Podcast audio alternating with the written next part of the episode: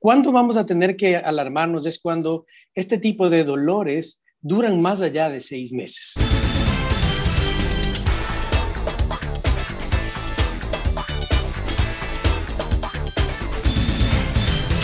Bueno, cuénteme, ¿cómo combatir? Primero, ¿qué es ser neuroplástico para eh, pues, eh, estar en el contexto? Bueno, eh, la neuroplástica nace más o menos hace unos 15 años en los Estados Unidos.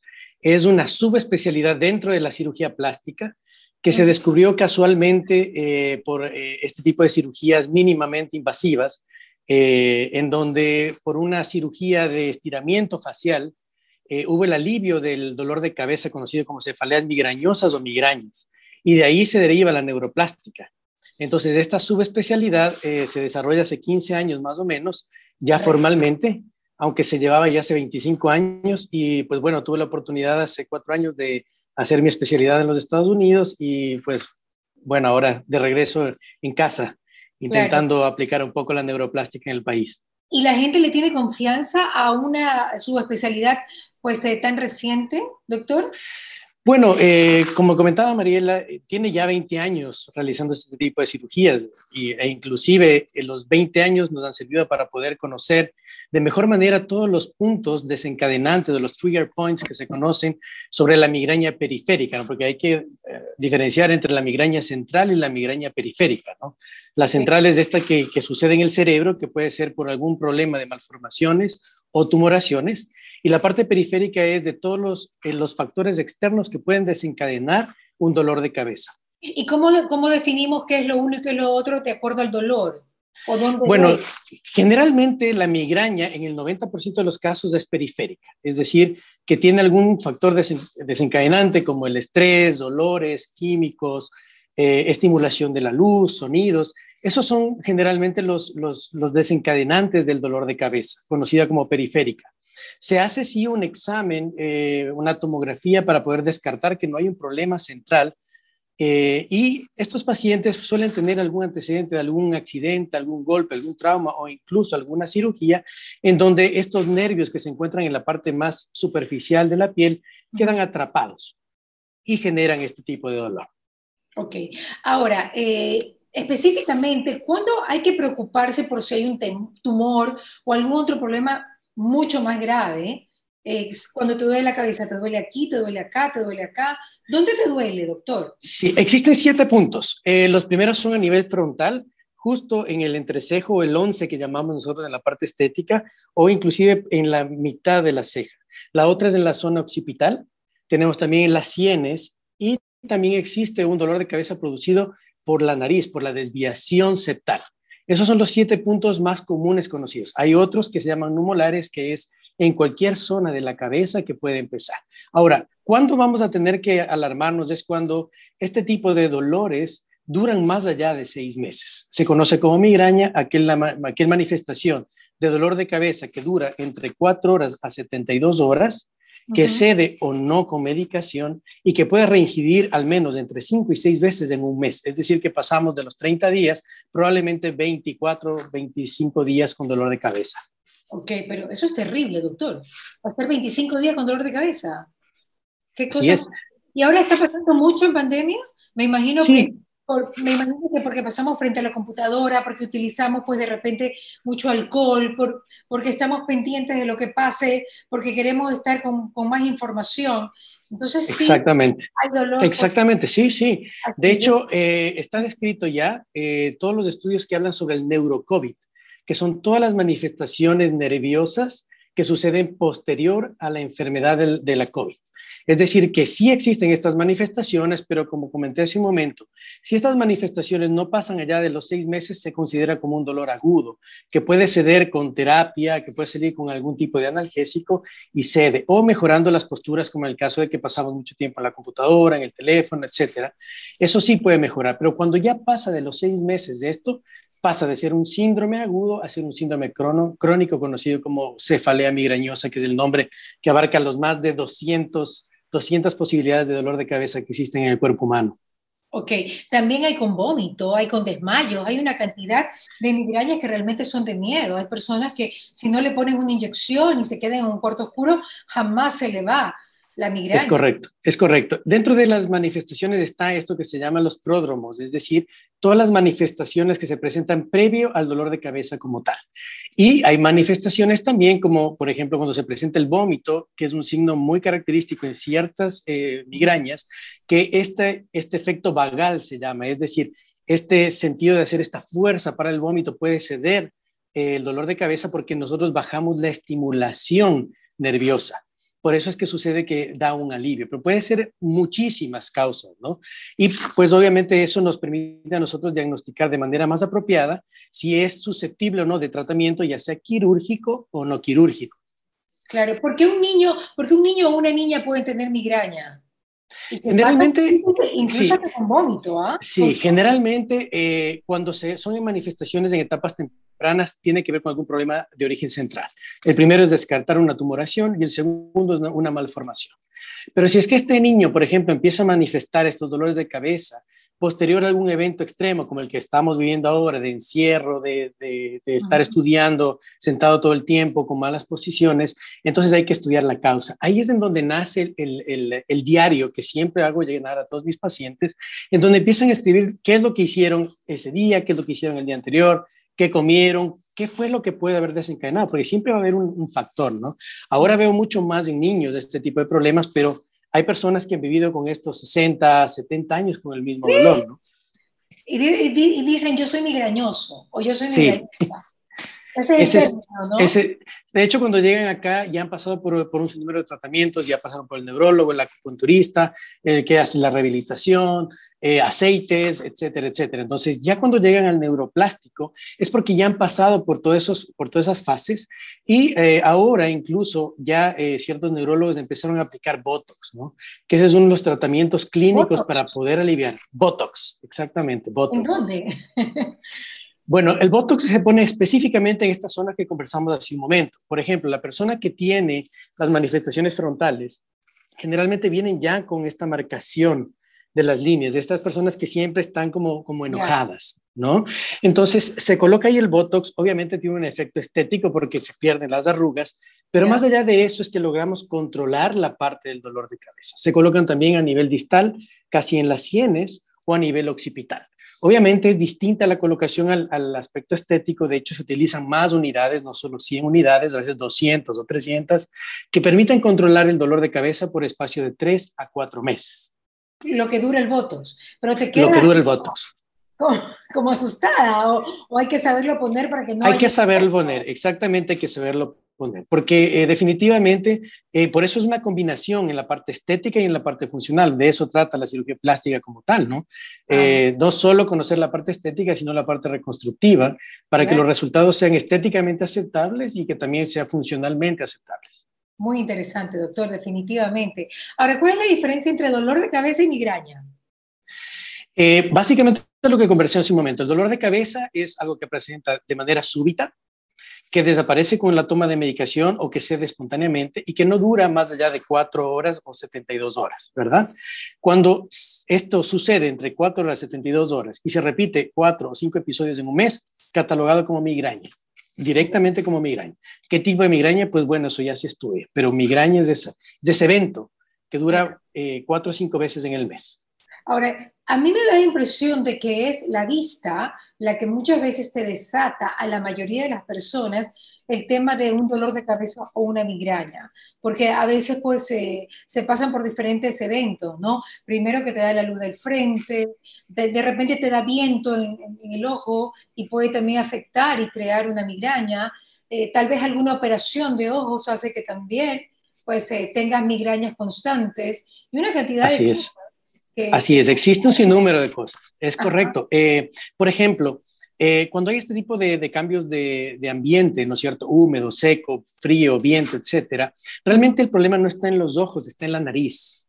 La irritación con el que ingresa este aire o este agente, el químico, lo que sea, si hay una desviación, un crecimiento de cornetes, ahí existe un nervio que es parte del trigémino, que al estar irritado dentro de la mucosa empieza a generar este dolor y el dolor es exclusivo en los ojos, no va hacia ningún otro lado. Mientras que si viene de otra parte, puede llegar hasta el ojo, pero tenemos también dolor, por ejemplo, en la parte del cuello sentimos duro o en la parte lateral. ¿no? Ahora, un antecedente de cirugía eh, puede también causar este problema porque, como todos sabemos, luego de, existe una cicatrización interna que no se puede ver obviamente y que esta puede comprimir el nervio. Y ese es el efecto mecánico que genera la migraña, ¿no? Es por eso que, por ejemplo, cuando tenemos el dolor de cabeza localizado, uno de, los abordajes es ingresar por el párpado, como cuando uno hace una blefaroplastía en la cirugía de ojos, y encontrar los nervios para poder liberarlos de esa, de esa presión que tienen. Interesante, interesante, doctor, no hay duda. Ahora, yo sé que todo es con diagnóstico previo, ¿no? Pero ¿usted recomendaría algo, que es lo interesante para las personas que nos están viendo, eh, para no desatar la migraña? Algo que, no o sea, que sea bueno para la migraña y también evitar, ¿qué cosas evitar?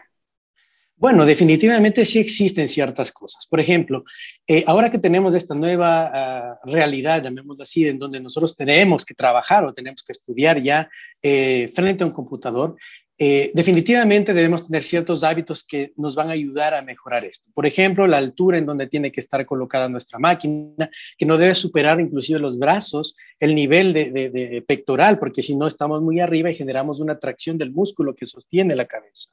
Otra que tenemos que tener es exactamente lo que estamos haciendo ahora, tomar líquidos siempre para poder mantenernos hidratados. Y eh, sobre todo, llevar este diario que conversamos hace un momento. El diario nos permite darnos cuenta cuándo se desencadena la migraña, en dónde está desencadenando la migraña, ¿verdad? Y tener también, por ejemplo, compresas frías o calientes para colocar en la zona del dolor, ciertos masajes eh, no requieren alguna crema en especial, pero sí que sea en la zona de la molestia. Eso nos va a ayudar a disminuir bastante y tratar de evitar sobre todo la, medicación excesiva. ¿cierto? Generalmente, en lugar de tomar una, una, pastilla para el dolor, deberíamos tomar una pastilla relajante. Esa es la diferencia, exactamente. Eso es todo, doctor, claro. Uno tiene que relajarse, más que una pastilla para el dolor es un relajante, un relajante muscular, ¿no? Exactamente, porque es una migraña periférica, debemos comprender de que está habiendo un mecanismo de compresión y el mecanismo de compresión es el músculo que está tenso, que no permite que el nervio reciba el aporte de, de sangre normalmente y entonces el nervio pide auxilio y por eso es que manda la señal de dolor. Si le enviamos un relajante, podemos hacer de que este nervio no se sienta atrapado y continúe con normalidad. Claro, pero también he sabido que hay ciertas frutas o ciertas legumbres que destacan los dolores de cabeza o ciertas comidas, ¿no? Sí, hay algunos, por ejemplo, que se habla sobre cítricos, hay otros que hablan sobre los quesos maduros eh, o cualquier otro producto lácteo. Definitivamente sí. Y el vino ni hablar, amanece porque amanece dolor de cabeza. Obvio. Y sobre todo es por la sensibilidad, recordando que la, migraña en gran porcentaje de pacientes tiene un aspecto genético. Entonces, este aspecto genético, de hecho, se encontró el gen que da la susceptibilidad hacia la migraña. Entonces, este gen lo que hace es permitir que en nuestro organismo nosotros estemos más predispuestos a que estos alergenos como tal hagan una reacción mucho más elevada. Entonces, obviamente hay que evitarlos, de cualquier forma hay que evitarlos. Pero eh, lo positivo, o digamos lo que se puede conseguir ahora con esta cirugía de migrañas, es que estamos nosotros liberando los nervios de tal manera que ya no estén comprimidos y que ya este tipo de, alergenos no nos, no nos produzcan una reacción excesiva. Y como ya no hay presión, pues entonces obviamente hay el alivio. Por eso es que funciona o por eso es que se ha probado en el 98% de los casos que sirven este tipo de terapias, porque ni siquiera ingresamos al cerebro como tal, ¿no? Y el Botox también.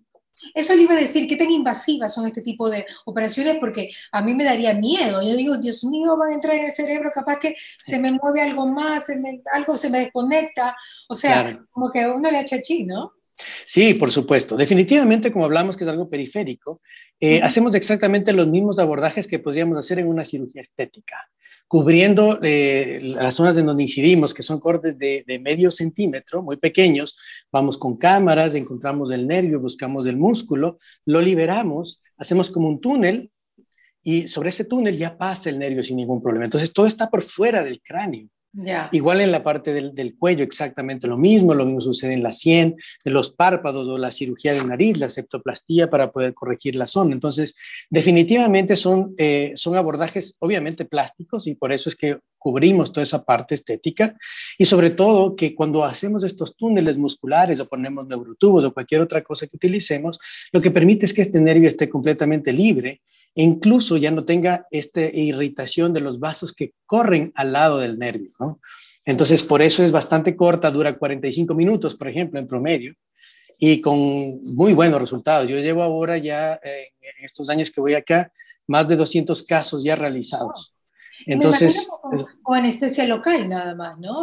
puede hacérselo, puede hacérselo con sedación y anestesia local, eh, pero cuando eh, trabajamos en varios puntos, porque a veces trabajamos en uno, dos, a veces en todos. Depende de dónde, dónde diga la paciente que le duele. Porque Exactamente. Una tomografía, no te lo dice, ¿no? Es correcto. Los nervios de ese nivel miden menos de 2 milímetros. Una tomografía no puede captar ese tamaño de nervios. Entonces, por eso se vuelve bastante difícil. El diagnóstico es más clínico, es poner, por ejemplo, un anestésico sobre la zona. El paciente dice, me duele aquí, pongo anestésico, se me fue el dolor de cabeza, bingo, es un paciente que tiene dolor periférico. Y así en cualquiera de los otros puntos, ¿no? Entonces, eso nos permite ser mucho más certeros y específicos. Y si utilizamos Botox, que es el paso previo a la cirugía, mantenemos eh, eh, a raya el dolor de cabeza por tres o cuatro meses, que es el tiempo que le permite inclusive al paciente prepararse para la cirugía, ¿no? Dejando todo listo, un reposo de 24 horas y después ya se reintegra sus actividades. Y pues bueno, sin, obviamente sin dolor de cabeza, ¿no? Doctor, pero hablando de, un, digamos que de un diagnóstico clínico, la gente por lo general cuando tiene un dolor de cabeza y la gente que más sabe, es increíble, ¿no? Yo creo que a los doctores les pasa muchísimo, es la que más se asusta. Si tiene dolores de cabeza, es tumor, es tumor, es tumor. ¿Se puede diferenciar el dolor de cabeza por tumor? ¿Es en algún punto? Que, Generalmente sí, cuando existe una tumoración afecta no, afecta toda la cabeza primero, no solo en un punto específico, eh, y puede verse eh, también afectada ciertas funciones, por ejemplo, el equilibrio. Puede verse afectado también una extremidad, empieza a fallarnos eh, nuestro brazo, empieza a fallarnos nuestra pierna, empezamos a ver doble, ¿no? Y, te, te, dicen, cuando te ven, te dicen, oye, estás como que un poco chueco el ojo. Ya. Empieza a tener parálisis. los signos y los síntomas que tienen que estar juntos. Exactamente, exactamente. En cambio, la periférica es, es, es clásica. Me toco aquí, me duele. me duele. Yo puedo tener mi dolor aquí, yo lo siento. ¿no? Me toca atrás, justo aquí me duele. El paciente siempre viene con su doctor, aquí está mi dolor, en esta zona. Aquí está mi dolor. Mi dolor empieza aquí y siempre es de un lado, del otro. ¿No? O a veces puede ser de los dos lados, pero es más, se manifiesta más en un solo lado. Por eso siempre les digo a mis pacientes, vamos a bloquear esta zona te controla en dos semanas y si es que apareció otro punto es porque ese punto era de menor presión que el primero y por eso no se dan cuenta que está teniendo ese problema. Y obviamente pues una, una imagen, una tomografía va de cajón para descartar cualquier otro problema. Muy bien, muchísimas gracias, doctor. Qué bueno haberlo tenido. El doctor Andrés Rivadeneira desde Quito, cirujano neuroplástico. Hablamos sobre la migraña y las formas de combatirla. Un abrazo, doctor. Cuídese Igualmente, querida Mariela. ¿Qué pasa con Mariela? Llegó a ustedes gracias al auspicio de Nature's Garden, Eucamiel, Inmunolif, Magnesio Leaf, Calipto, Ceviches de la Rumiñahui, Banco del Pacífico, CNT, Interagua, Produbanco, Claro, UTEC.